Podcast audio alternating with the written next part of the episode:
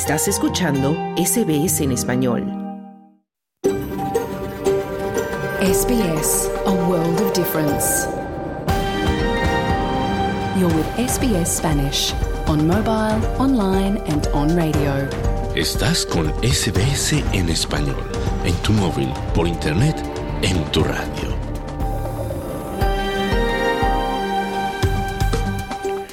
Hola, ¿qué tal? Muy buenas tardes y bienvenido a SBS Audio Australia en Español. Mi nombre es Esther Lozano. Este lunes 4 de marzo del 2024 te saludo desde nuestros estudios en el norte de Sydney, en la tierra tradicional del pueblo Cammeraygal. Y desde Melbourne, tierra ancestral del pueblo Gurungeri, Claudio Vázquez con las noticias. En SBS Spanish reconocemos la conexión continua e inquebrantable de los pueblos aborígenes y de los isleños del estrecho de Torres con sus tierras.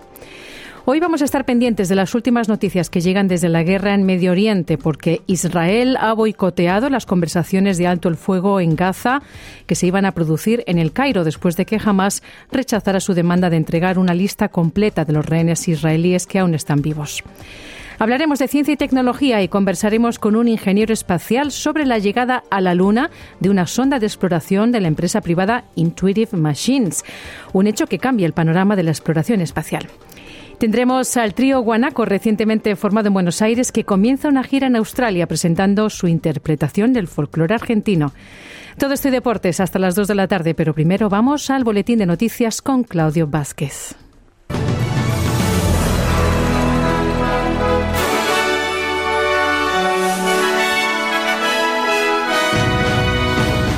Hoy comienza la cumbre de la Asociación de Naciones del Sudeste Asiático con Australia como anfitrión.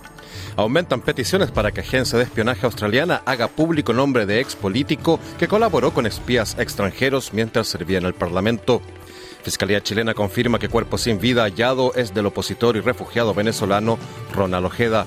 Estos son los titulares del lunes 4 de marzo de 2024.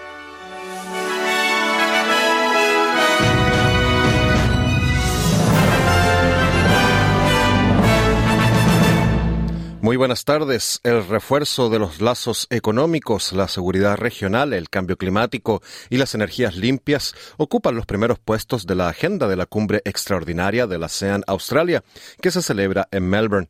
Los líderes que asisten a la cumbre de la Asociación de Naciones del Sudeste Asiático mantendrán reuniones bilaterales, además de un apretado programa de paneles y debates durante tres días a partir de hoy. El viceprimer ministro australiano Richard Marles ha declarado a la ABC Breakfast que la seguridad regional es clave para la prosperidad de Australia. ASEAN is completely central in terms of uh, our economic future, but it's very much central in terms of our security. La ASEAN es fundamental para nuestro futuro económico, pero también lo es para nuestro futuro en, en materia de seguridad. Consideramos que la seguridad de Australia reside en gran medida en nuestra región. La defensa de Australia no significa mucho a menos que tengamos un sudeste asiático estable, pacífico y seguro, decía Richard Marles. Esta es la primera vez desde 2018 que Australia acoge la cumbre. Aumentan las peticiones para que la agencia de espionaje australiana haga público el nombre de un ex político que ayudó a una red de espionaje extranjera mientras servía en el Parlamento, en medio de las acusaciones de que China está implicada. El director general de la ASIO, Mike Burgess, reveló la semana pasada que un político australiano había sido reclutado por una nación extranjera, aunque se ha negado a decir quién o a qué nivel político sirvió este político.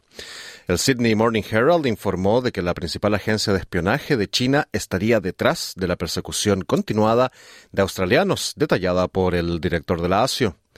El jefe de la ASIO, Burgis, dijo también a la SBS que entiende que hay una opinión respecto a que liberar la información sería de interés público, pero él dice que no está de acuerdo. Pero la senadora independiente Jackie Lambie ha declarado al programa Today de Channel 9 que los australianos merecen más transparencia por parte del jefe de los espías de Australia. I don't think it will surprise anybody when it comes to China. The thing what I would like to know is um, No creo que sorprenda a nadie cuando se trata de China. Lo que me gustaría saber es por qué ha salido a la luz tan tarde.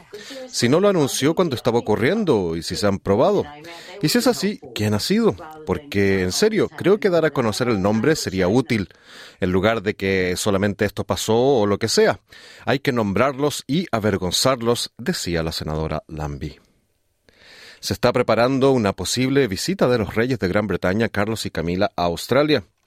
El gobierno federal ha confirmado que está hablando con los estados y territorios sobre la posibilidad de que se realice una visita real a finales de este año. Aunque el rey Carlos ha reducido sus compromisos tras el diagnóstico de cáncer, el primer ministro Anthony Albanese declaró que se están elaborando planes sobre la posible logística de esta visita.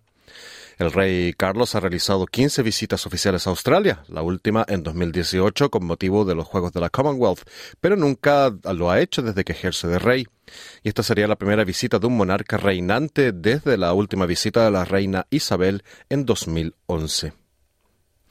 La policía de Nueva Gales del Sur podría plantearse instalar rastreadores GPS en todas las armas de fuego tras las acusaciones de que un agente en activo asesinó a una pareja en Sydney. El agente de la policía, Bo Lamar Condon, está detenido, acusado de asesinar a Jesse Bird y Luke Davis en Sydney y de deshacerse de sus cuerpos a 200 kilómetros en Goulburn.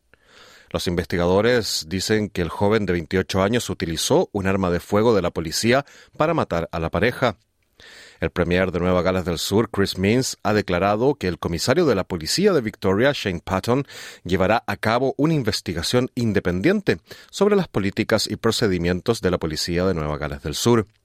Means ha declarado a Channel 9 que estudiará todas las recomendaciones, incluidas las posibilidades de instalar el localizador GPS en las armas de fuego. People can have confidence that we've got an independent assessor looking at all of it. That, those recommendations will be made public, and of course, we'll keep the inquiry public as well, so that the public. La gente puede estar segura de que contamos con un asesor independiente que lo examinará todo. Esas recomendaciones serán públicas y, por supuesto, también haremos pública la investigación para que la gente pueda entender lo que ha ocurrido aquí. Algo ha ido muy mal, sabemos que hay que hacer cambios y lo siento muchísimo por la familia y los amigos, decía el Premier Mins. En noticias internacionales, funcionarios implicados en las negociaciones de un alto al fuego entre Hamas e Israel afirmaron que aún hay esperanzas de llegar a un acuerdo antes del Ramadán, a pesar de que Israel ha boicoteado las conversaciones. Los medios de comunicación de Israel informan de que no se ha enviado ninguna delegación al Cairo después de que Hamas, al parecer, no cumpliera con sus exigencias de dar a conocer los nombres de los rehenes que siguen con vida. Una delegación de Hamas llegó al Cairo para las conversaciones que se habían anunciado como el último obstáculo antes de una pausa de seis semanas en los combates. El ministro turco de Asuntos Exteriores, Hakan Fidan, participa en las negociaciones y cree que aún pueden llegar a un acuerdo antes del Ramadán, que comienza el próximo fin de semana del 9 de marzo.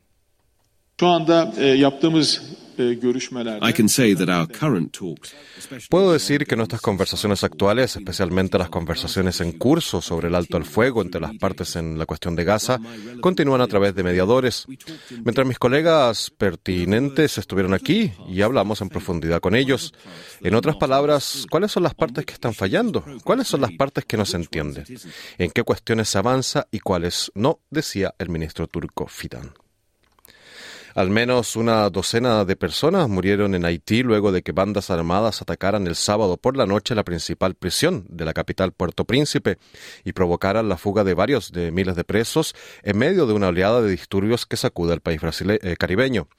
Pierre Esperance, director ejecutivo de la Red Nacional de Defensa de los Derechos Humanos, declaró a la AFP que se contaron muchos cadáveres de detenidos. El domingo solo quedaban en la Penitenciaría Nacional de Puerto Príncipe un centenar de presos de cerca de los 3.800 que había antes del ataque de las bandas armadas, explicó Esperance. Se desconoce cuántos presos se fugaron hasta ahora. Un periodista de la agencia de la AFP visitó la cárcel el domingo por la mañana y dijo que vio más de una decena de cadáveres en los alrededores de la prisión.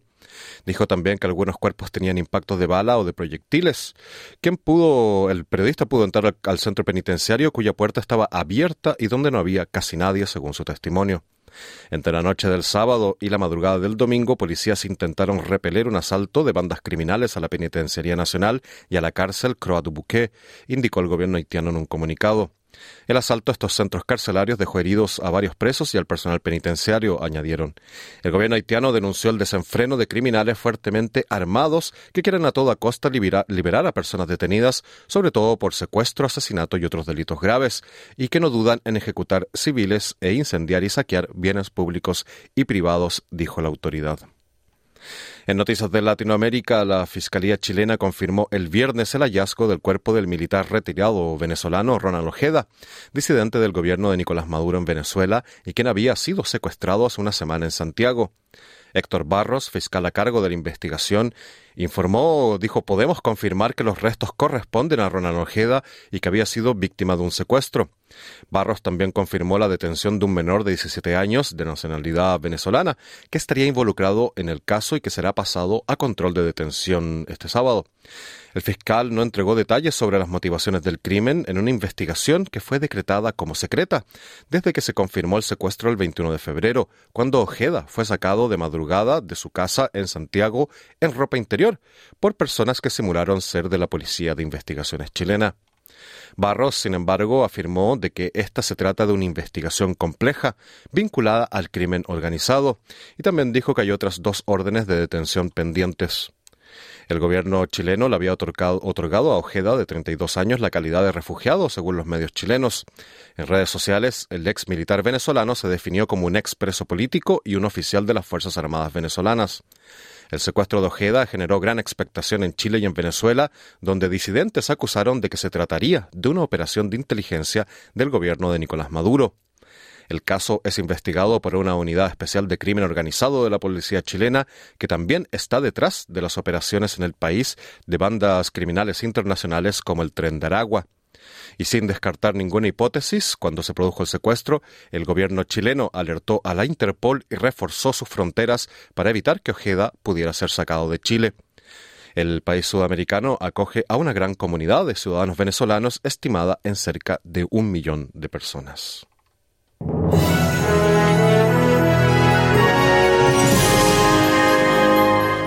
En el informe del tiempo del día de hoy, Perth estará nublado con una máxima de 27 grados, Adelaide mayormente soleado toda la jornada con una máxima de 29 grados, Melbourne estará parcialmente nublado con una máxima de 22 grados, Hobart estará nublado y clareando por la tarde con un tope de 20 grados. Canberra estará parcialmente nublado con una máxima de 23 grados. Sydney, por su parte, estará nublado con una máxima de 24 grados. Brisbane tendrá lluvias y un tope de 30 grados, mientras que Darwin tendrá precipitaciones y posible tormenta con una máxima de 32 grados. Este fue el boletín de noticias del lunes 4 de marzo de 2024. Pero no te vayas, que de inmediato comienza nuestro programa de SBS Audio Australia en español con mucha más información. Mañana a la una, otro informe noticioso. Muy buenas tardes.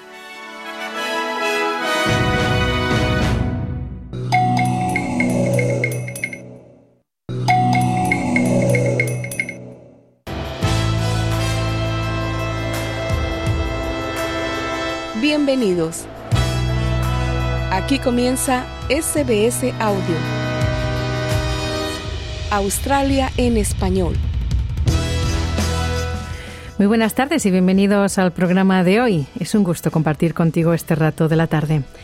Este lunes 4 de marzo del 2024 vamos a hablar de ciencia y tecnología y vamos a conversar con un ingeniero espacial sobre cómo cambia el panorama de la exploración espacial la llegada a la Luna de una sonda de la empresa privada Intuitive Machines. En el deporte tendremos los resultados del fin de semana de la A-League masculina y femenina, los campeones de los torneos de tenis y noticias de atletismo con nuevos récords en maratón. Dedicaremos también un tiempo a la música para conversar con el trío Guanaco, recientemente formado en Buenos Aires, que comienza una gira en Australia para presentar su primer álbum con su personal interpretación del folclore argentino. Pero primero, las esperanzas de un alto el fuego de seis semanas en Gaza parecen estar disminuyendo, ya que jamás aparentemente no está de acuerdo con las demandas hechas por Israel.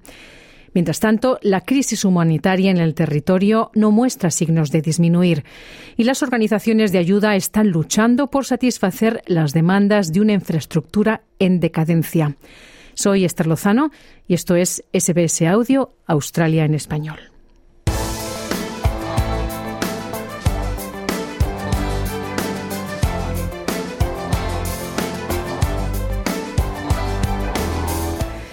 Según las últimas informaciones, Israel ha boicoteado las conversaciones de alto el fuego en Gaza unas conversaciones que se dan en el Cairo después de que Hamas rechazara su demanda de entregar una lista completa de los rehenes israelíes que aún están vivos. Una delegación de Hamas llegó a El Cairo para las conversaciones que habían sido anunciadas como el último obstáculo a superar antes de una pausa de seis semanas en los combates. Sin embargo, el periódico israelí Inet informa que no se ha enviado ninguna delegación israelí y cita a funcionarios israelíes no identificados que dijeron que jamás se había negado a dar respuestas claras. Por su parte, funcionarios estadounidenses habían dicho anteriormente que la propuesta había sido aprobada por Israel y que estaba a la espera del respaldo de Hamas. A pesar del informe de Israel, el ministro de Relaciones Exteriores de Turquía, Hakan Fidan, que está involucrado en las conversaciones de alto el fuego, dice que él cree que aún pueden llegar a un acuerdo antes del inicio del Ramadán.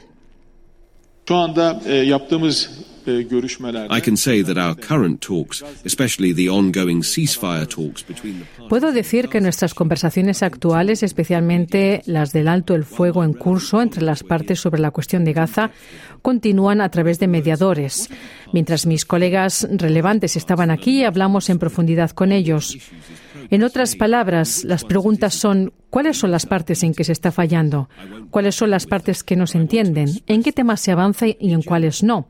Son detalles, no los voy a molestar con ellos, pero quiero expresar esto. En general, hay un deseo y un esfuerzo muy serio de llegar a un alto el fuego antes del Ramadán. Esto es lo que decía el ministro de Relaciones Exteriores de Turquía. Mientras tanto, el ejército israelí dice que ha intensificado las operaciones en la ciudad de Khan Yunis, en el sur de Gaza. La Fuerza de Defensa de Israel, la IDF, ha publicado un vídeo que muestra ataques contra docenas de objetivos de Hamas en una serie de bombardeos aéreos y de artillería, aunque el vídeo aún no ha sido verificado de forma independiente. Israel afirma que sus tropas eliminaron a más de 100 militantes en la franja de Gaza y arrestaron, arrestaron a docenas más. Y agregó que cientos de pozos de lanzamiento de cohetes y lanzadores también fueron destruidos. El ejército israelí también ha publicado los resultados de su investigación sobre el incidente de la semana pasada, cuando los camiones de comida que habían entrado en Gaza fueron rodeados por la población local desesperada por los suministros. Las autoridades de Gaza dicen que 118 personas murieron y 760 resultaron heridas. El principal portavoz militar de Israel, el contraalmirante Daniel Hagari, dijo que las Fuerzas Armadas no llevaron a cabo ningún ataque contra el convoy de ayuda humanitaria. Y dijo también que la mayoría de los palestinos murieron o resultaron heridos como resultado de la estampida humana. From the information we gathered from the commanders and forces on the ground, a partir de la información que reunimos de los comandantes y las fuerzas sobre el terreno, nuestra revisión inicial ha indicado que después de los disparos de advertencia para dispersar la estampida y después de que nuestras fuerzas hubieran comenzado a retirarse, varios saqueadores se acercaron a nuestros soldados y representaron una amenaza inmediata para ellos. De acuerdo con la revisión inicial, los soldados respondieron a varios individuos, decía el portavoz militar de Israel. El contraalmirante Hagari dice que se han tomado medidas proactivas para entregar ayuda humanitaria a los civiles en Gaza después de aquel incidente.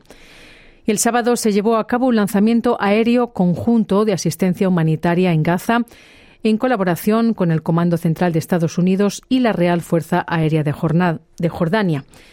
Una delegación del Parlamento Europeo visitó Egipto, donde comprobó la ayuda en los almacenes que iban a ser enviados a Gaza.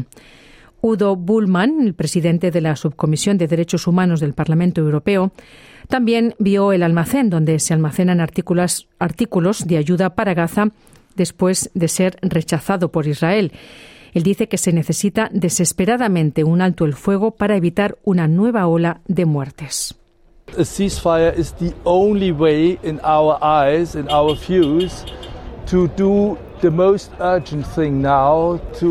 un alto el fuego es la única manera, en nuestra opinión, de hacer lo más urgente ahora para evitar que miles de personas mueran, que se maten vidas inocentes y para proporcionar la ayuda humanitaria que realmente se necesita.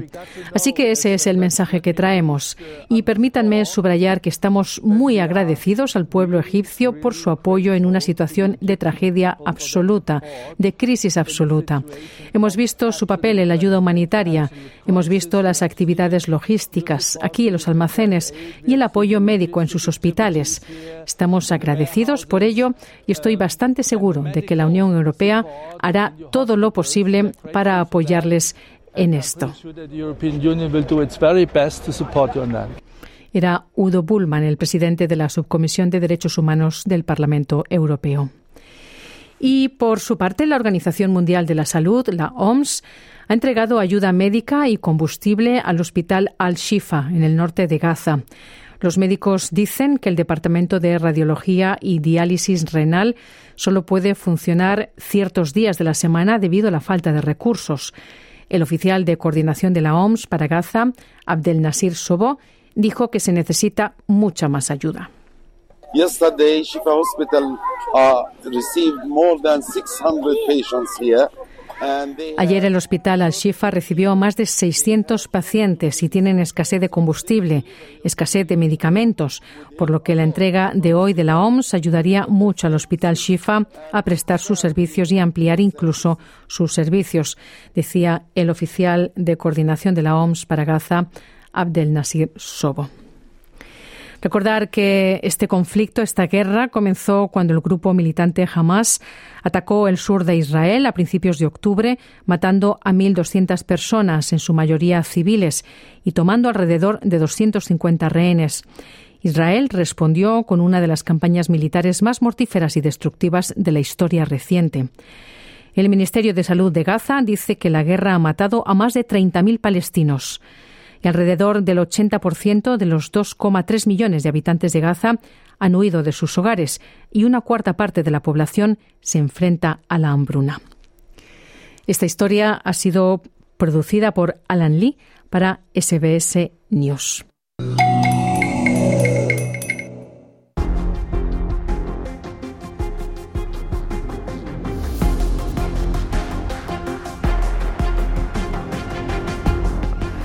El 22 de febrero, la nave no pilotada Odiseo, perteneciente a la empresa privada Intuitive Machines, se posó en el polo sur de la Luna. Odiseo no solo es la primera nave estadounidense en llegar a la Luna en más de 50 años, sino que además es la primera vez que un vehículo perteneciente a una empresa privada llega a nuestro satélite natural. La sonda espacial sufrió algunos inconvenientes en su alunizaje y reportó daños menores. Sin embargo, logró enviar fotografías y recolectar muestras de rigolito lunar para posteriores estudios. Las misiones al espacio realizadas por empresas privadas despiertan una serie de interrogantes sobre sus objetivos y esto ha empujado a los gobiernos de diferentes países del mundo a crear una legislación vinculante que dictamine lo que está permitido y lo que está prohibido en el espacio exterior. Para conversar sobre este tema, nuestro compañero Claudio Vázquez entrevistó al ingeniero espacial de la Agencia Espacial Canadiense, José Miguel Ramírez, quien comienza comentando el alunizaje de Odiseo. Sí, antes que nada te saludo y saludo también a todo el auditorio de habla hispana y los que también están empezando a aprender español, que no dudo que hay muchos también en esta región tan bella de nuestro planeta. Y bien, pues mira, una, un gran eh, éxito por la parte privada. Estamos viendo también este pequeño cambio que antes se hacía solamente agencias pertenecientes a gobiernos, a países, pero ahora ya estamos viendo también este cambio en donde ya empresas privadas están dando también el gran paso el gran paso para llegar a la Luna. Y efectivamente, esta compañía privada con fondos también de diferentes este, inversionistas, pues dan este paso y llegan a la Luna efectivamente no como se hubiera querido, porque había mucha simulación y estaba de alguna manera todo eh, calculado, por si lo podemos decir. Pero bueno, pequeños tropiezos que se dieron, pues, pega con una roca, según se tiene este, anunciado, y este, bueno, pues queda eh, un poquito eh, lateral caído. Ayer, antier, empezaron a enviar ya fotografías, cómo se encuentra ahorita la nave, y pues está en perfectas condiciones. Simplemente eh, están tratando de, potencializar, si puedo decirlo así, las antenas para la transmisión hacia la Tierra. Y bueno, eso queda de alguna manera marcado ya en, en la historia de la humanidad. Una compañía privada, bueno, varias compañías, en este caso está Intuitive Machines, que decide ir a la Luna y lo logran. Contentísimo de mi parte y yo creo que muchos aficionados a la área, a la disciplina espacial también. Y José Miguel, no sé si tú sabes esto, pero ¿piensan compartir ese conocimiento que están, bueno, acumulando en la Luna estas empresas privadas o la quieren dejar solamente para su propio uso? Eh, la van a compartir, tengo entendido, porque es parte del programa Artemisa. Mm. Eh, como bien sabemos, esta, esta sonda llegó al polo, a uno del al polo sur de la Luna. Si la, la también la, la identificamos como nuestro planeta tiene polo norte, polo sur. Entonces llega al polo sur. El, gran desafío es que también va a haber más de dos meses sin luz solar. Entonces también eso van a, van a ver cómo se comporta este, esta sonda eh, con la carga de batería que tienen, si va a ser suficiente para poder también este, alimentar a todos los subsistemas. Recordemos que también hay experimentos de otras compañías. Mm. Entonces, también van a necesitar esa energía. ¿Qué tanta energía necesitan y que la, la, sonda en sí, por completo, pueda guardar y pueda mantener esta carga en baterías? Entonces, este, ese es principalmente eh, el objetivo de ver cómo resiste y, no olvidemos también la temperatura. La temperatura estamos hablando en, más o menos en 280 grados eh, centígrados a la sombra. Entonces, largo periodo, entonces, ¿cómo también se va a comportar esto? ¿no? Si está bien protegidos los instrumentos, entonces vamos a poder ver y van a, bueno, nos van a poder dar de resultados las compañías de, esta, de este desafío, como lo llamo yo. Y José Miguel, ¿Cuáles serían, según tú, las motivaciones que moverían a estas compañías privadas, considerando que también hay otra compañía que también intentó alunizar hace pocos días atrás, también aunque falló? ¿Habría un interés por probar nuevas tecnologías y promocionarlas luego para otro tipo de usos o también ese uso aeroespacial? O quizás habría también una intención, por ejemplo, de buscar recursos naturales eh, fuera de la Tierra, o quizás comenzar ya a desarrollar poco a poco asentamientos para que nosotros mismos, no los seres humanos, podamos quizás comenzar a vivir, ¿no? En otros planetas, dejando atrás la Tierra que cada vez se pone más compleja, ¿no? Sí, en efecto.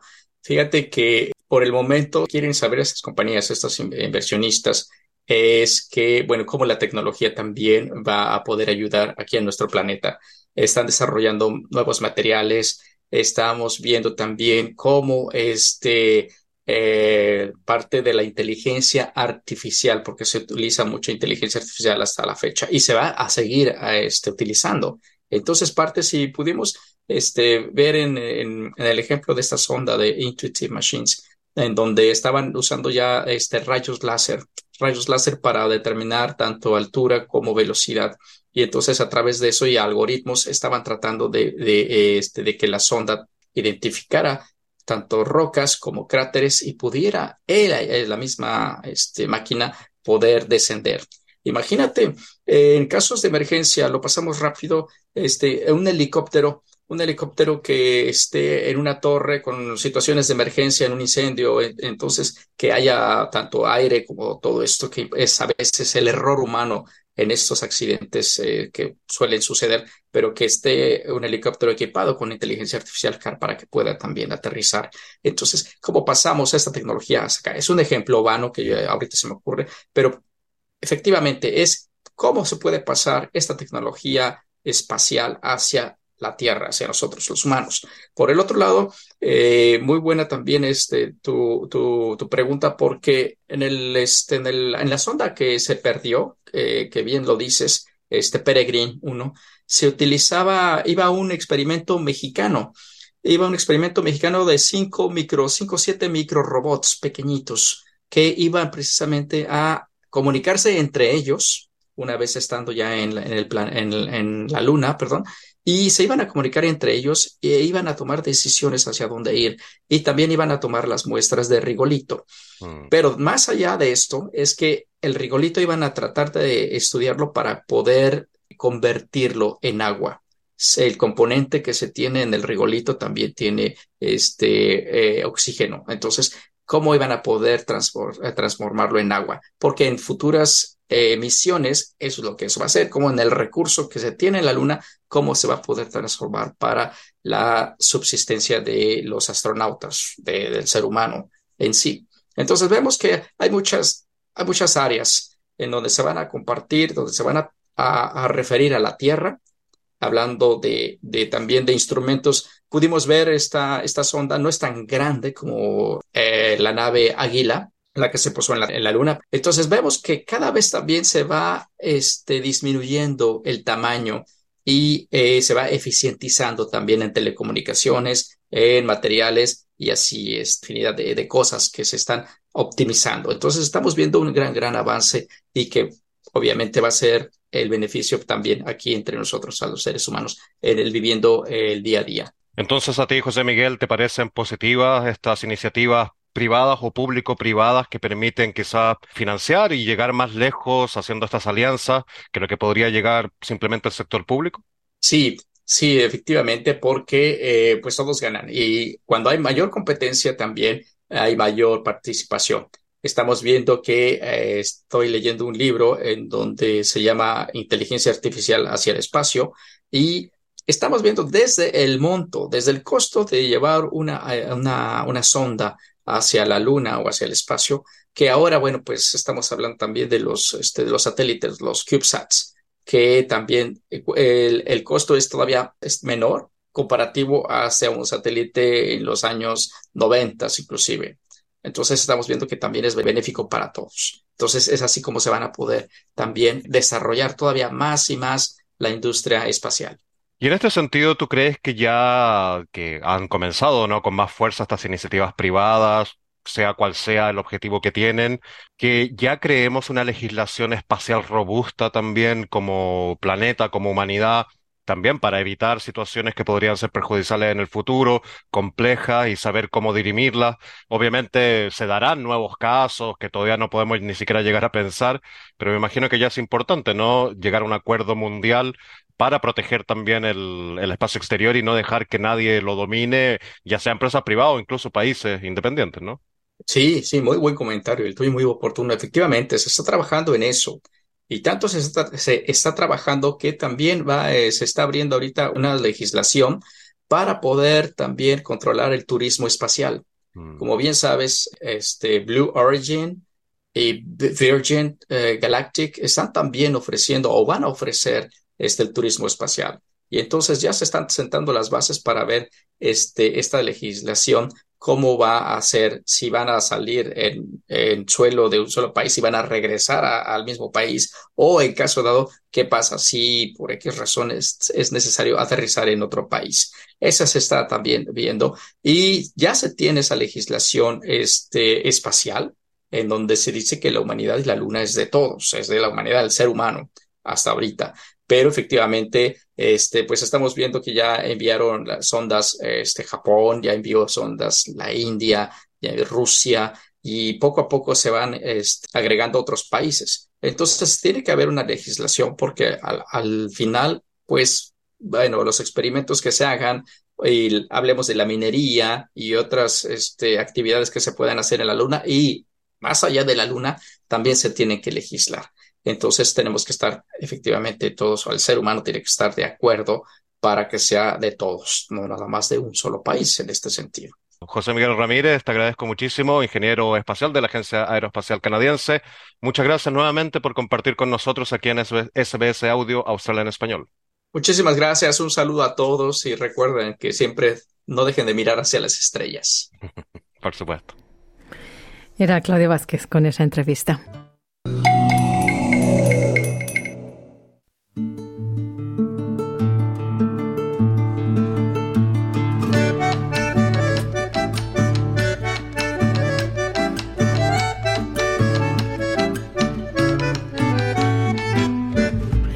El trío argentino Guanaco está a punto de iniciar una gira por Australia donde van a presentar su primer álbum, Bajo un mismo cielo. Un trabajo en el que estos jóvenes músicos mezclan composiciones originales con interpretaciones modernas de la música folclórica. Hablaremos, hablaron con nosotros desde Santiago de Chile, a punto de tomar su avión hacia Sydney.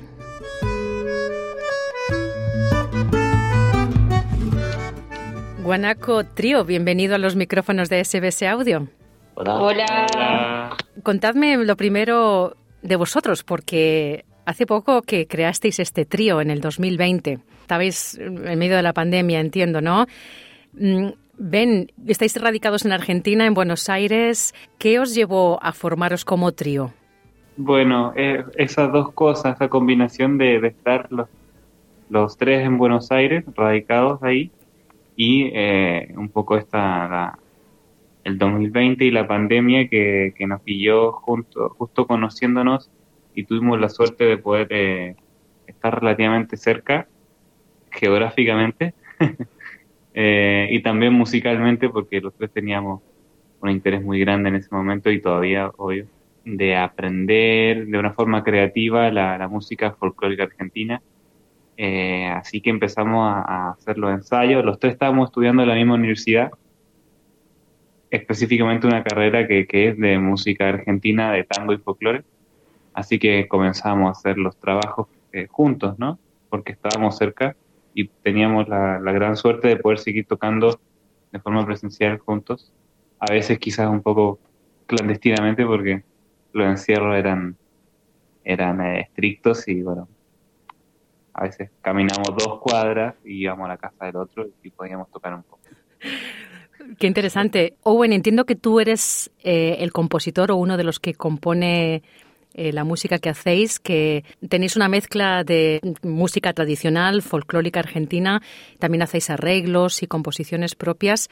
¿Qué cambio le queréis dar a la música folclórica argentina? ¿Qué es lo que vosotros aportáis de especial? Bueno, ah, en, el trío parte de lo que queremos eh, hacer es ah, participar en una tradición que, sigue viva. Y así como para nosotros es muy importante interpretar las músicas de los compositores de antes y también compositores de hoy y también crear nuevo repertorio para participar en ese, en ese acto de componer y, y interpretar nuestra propia música. Y así lo que suele pasar es que eh, alguno de nosotros viene con la idea de tocar algo que sea una composición propia o que sea como un tema que nos gusta mucho en el momento y después a veces uno viene con un arreglo bien, bien hecho o alguien viene con solo la idea de quizás el violín va a tocar esa melodía en ese momento y pasando por el filtro del ensayo entre los tres suele como crear el sonido del trío así y el sonido del trío va formando un poquito por ese proceso de ensayar juntos y intentar lograr algo lindo juntos. Eh, y así como ahora tenemos una estética formada eh, entre los tres y así con esto es más fácil saber cómo, cómo debe ser algo para, para sonar como bien Monaco Trío. Mm. Owen, tú tocas el bandoneón, Ben es el guitarrista y Laura, tú eres violinista. Y además decís que sois de tres continentes, porque es cierto, tú Laura eres catalana, Owen es australiano y Ben es chileno. Cuéntame, Laura, en tu caso, siendo española, ¿cómo te mm, introdujiste en, este mundo, digamos, de la música folclórica argentina y qué es lo que te gusta de este género?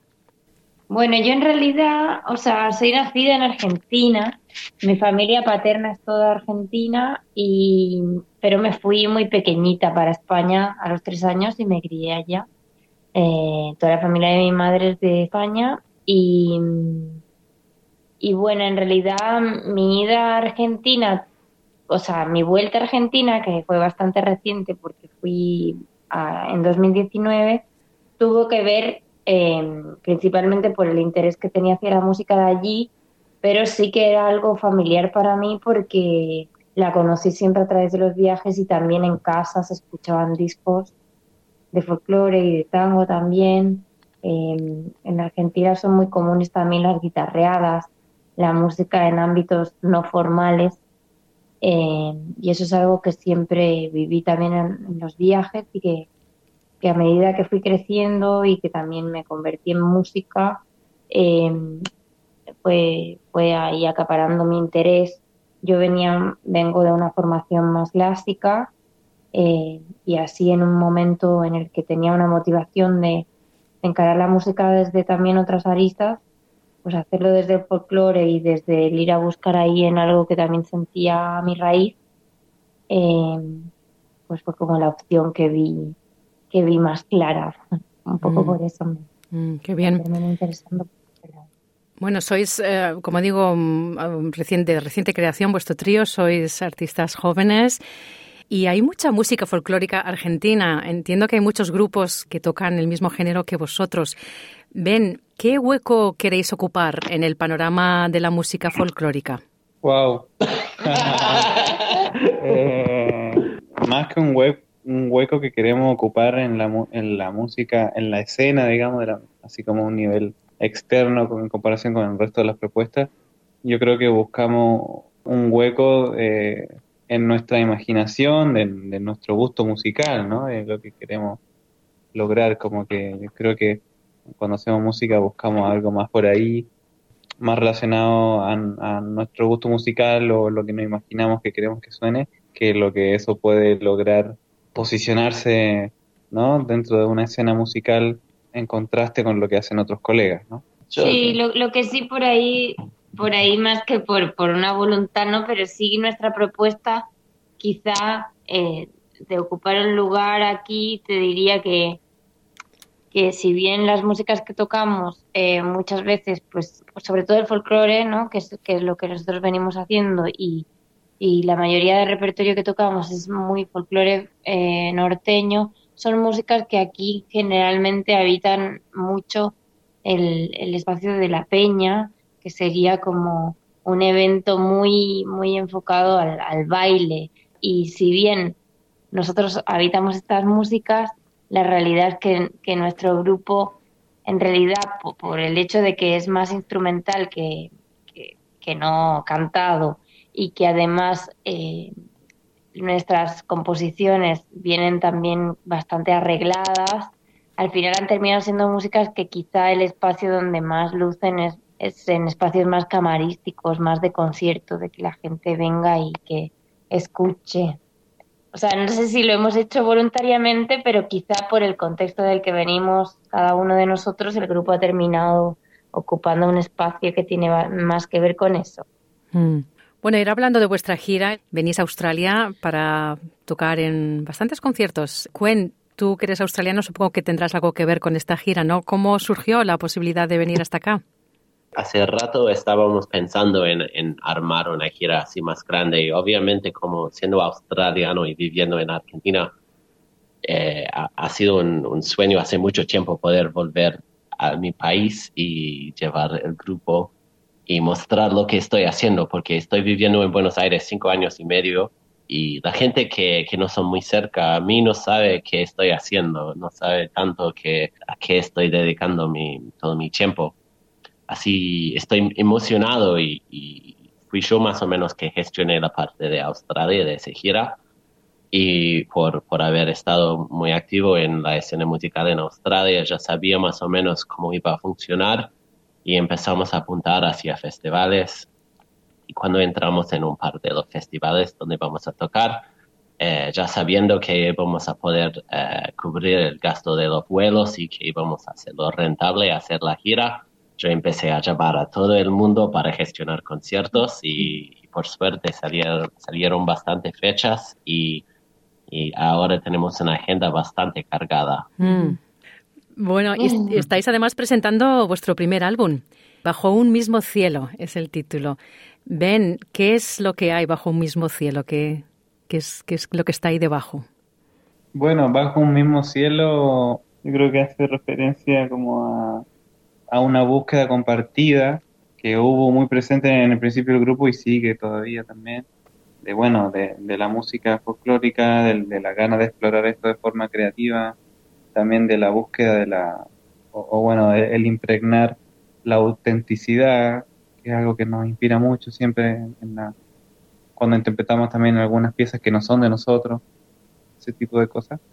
Así que bajo un mismo cielo, eh, yo creo que yo creo que significa eso.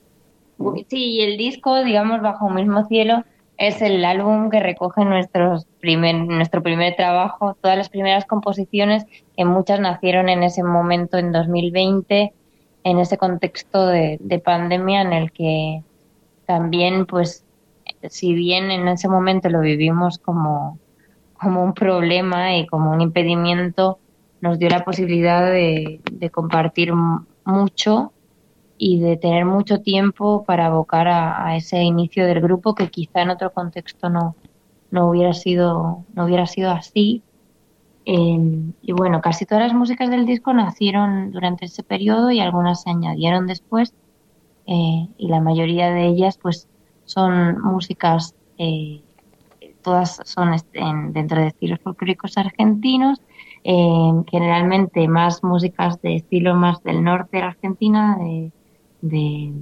Salta, Jujuy, Santiago del Estero, chacareras, zambas, guainos, y, y, entre el repertorio hay algunos arreglos de algunos temas que, que nos gustaban y que nos imaginábamos que podían funcionar con la sonoridad del trío y luego también algunas composiciones propias. Mm, qué bien. Pues eh, Laura Urteaga Serra, Owen Henry Salomé y Benjamín Aedo, el Guanaco Trío. Mucha suerte con la gira y muchas gracias por compartir con nosotros aquí en SBS Audio.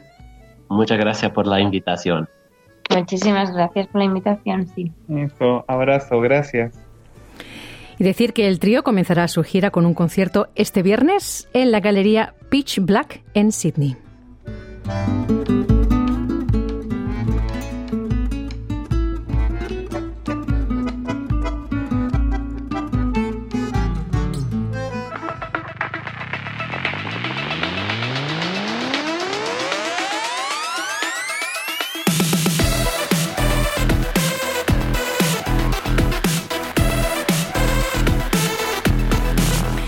Ya llegamos al tiempo de deportes y está con nosotros en la línea Juan Moya. Hola Juan, buenas tardes. Buenas tardes. Vamos a empezar hablando de fútbol. Hay que hablar de la Copa Asia Femenina en Uzbekistán porque está ahí Australia jugando. ¿Cómo van? Bueno, en el primer partido Australia derrotó 2 a 1 a Corea del Sur en el último minuto del partido, pero las condiciones climáticas fueron extremas. El campo estaba totalmente cubierto de nieve, solamente se veía la línea blanca. Bajo cero se jugó el partido. Increíble wow. la victoria de las eh, jóvenes eh, futbolistas australianas que con esto eh, dan un gran paso para poder clasificar a la siguiente ronda. El miércoles a las 22 de la noche de Australia, Australia se enfrenta a Uzbekistán, el dueño de casa. Muy bien, pues ahí estaremos pendientes. Eh, ahora nos venimos aquí a Australia porque tenemos resultados de la A-League del fin de semana, masculina y femenina. Wellington derrotó 3 a 2 a Adelaide United en el fútbol masculino y sigue puntero del campeonato con 40 puntos. Quien pierde terreno es Melbourne Victory que cayó en Brisbane frente al locatario por 3 goles a 2, eh, dos goles de Marco Rojas le dieron la victoria a Brisbane. Marco Rojas fue exjugador del Melbourne Victory. Y en damas tenemos de que Melbourne Victory femenino derrotó cinco goles a tres a Wellington, suma eh, 29 puntos, quedó en el cuarto lugar, está ya ahí dentro de los clasificados para jugar las finales y Central Coast también aspira a llegar a las finales, derrotó 2 a 0 a Adelaide United. Muy bien, eh, también tenemos resultados de las ligas en Chile, Argentina y Uruguay. Claro, O'Higgins eh, derrotó 2 a 1 a Everton de Viña del Mar, sigue puntero del campeonato, tres fechas, nueve puntos, invicto, y Colo Colo se rehabilitó derrotando 2 a 0 a Huachipato. Por su parte en Uruguay, eh, Peñarol eh, derrotó de visita a Rampla Junior por 3 a 0 y es el único puntero del campeonato uruguayo del campeonato de apertura. Y en Argentina, Boca Junior derrotó 3 a 2 a Belgrano en el grupo B, sigue sumando eh, puntos y subiendo la tabla de posiciones los goles de Boca Juniors. Edinson Cavani convirtió los tres goles para el equipo de la Bombonera. Y tenemos también resultados de cuartos de final de la Copa de Oro femenina en Estados Unidos. México derrotó 3 a 2 a Paraguay. Con eso ya eh, se clasificó a semifinales. Se va a jugar frente a Brasil, que viene de derrotar 5 a 1 a Argentina. Canadá, que derrotó a Costa Rica, está esperando el resultado de Estados Unidos-Colombia. En estos momentos, Estados Unidos está derrotando a Colombia por tres goles a cero. Nos vamos ahora al tenis, porque hay campeones ya en el abierto de Chile y en México. ¿Quiénes son? Bueno, en Chile se jugó la final. Sebastián Báez de Argentina derrotó a Alejandro Tavilo de Chile eh, por dos sets a uno, perdió el primer set 6 a 3 y luego ganó 6-0, 6-4 y levanta, levanta su segundo trofeo por la gira sudamericana. Viene de ganar Río y ahora gana en Chile. Y bueno, se está jugando el abierto de San Diego de mujeres, se está jugando la final, ahí tenemos ya campeona, Juan. Todavía no, todavía se está jugando, no hay, todavía no se define el partido, así que hay que seguir esperando. Lo que sí que tenemos campeón en México, Alex de Miñaur derrotó en la final a Casper Ruth por 6-4, eh, 6-4. Con esto eh, defendió el título ganado el año pasado y ahora revalida su título. En Acapulco lo celebró con un gorro, con un sombrero charro. Así que, eh, como un buen mexicano, celebró Alex de Miñaur su segunda victoria en el Abierto de México. Muy bien, dejamos el tenis y nos vamos al rugby porque la Liga Australiana ha comenzado en Estados Unidos. Un poco inusual, ¿no? Claro que sí, eh, hubo mucha promoción, eh, 40.746 espectadores llegaron a Las Vegas, el estadio es para 65.000 espectadores, hay mucha gente que se opone a esta situación, otros que están de acuerdo, este, se, está tratando de llegar a un convenio de jugar en Las Vegas por cinco años algunos partidos. Se jugó y en la primera fecha los eh, Sea Eagles derrotaron 36-24 a los Rabitos, y luego eh, de fondo los Roosters derrotaron 20 a 10 a los Broncos. Vamos a, ver qué es lo que ocurre con esta situación. El estadio no estaba lleno, fue mucha gente australiana, hubo mucha promoción, pero no sé si será viable que el Rugby League se traslade a jugar a Estados Unidos. Un poco extraño. Bueno, nos vamos ahora al atletismo porque en el maratón de Japón ha habido récord en varones y damas. Claro, Benson Kipruto, de 32 años, batió el récord de la maratón de Tokio, dos horas, dos minutos, 16 segundos. Lo batió en 13 segundos. Y en damas, la etíope eh, Sutume Acefa, eh, que también batió el récord de la maratón de Tokio con dos 15.55. Así, en la maratón de eh, la maratón de Tokio tiene nuevos eh, plus marquistas y esperemos, vamos a ver si el próximo año rebajan estas, eh, estos tiempos que son extraordinarios para correr 41 kilómetros. Los dos ganadores de Tokio eh, ya están dentro de los favoritos de ganar la maratón en París. Excelente. Y eh, también en el Mundial de Glasgow de atletismo ha habido tripleta hispanohablante en el salto triple femenino. Eh, claro que sí. Tía Lefron de República Dominicana saltó 15 metros, eh, un centímetro, eh, ganando la medalla de oro. Segunda terminó Leyanis Pérez de Cuba y tercera Ana Peleteiro de España. Tripleta de hispanohablante en el Mundial que se está realizando en Escocia. Pues mm, muchísimas gracias, Juan, por toda la información deportiva. Buenas tardes, buena suerte. Dale un like, comparte, comenta. Sigue a SBS Spanish en Facebook.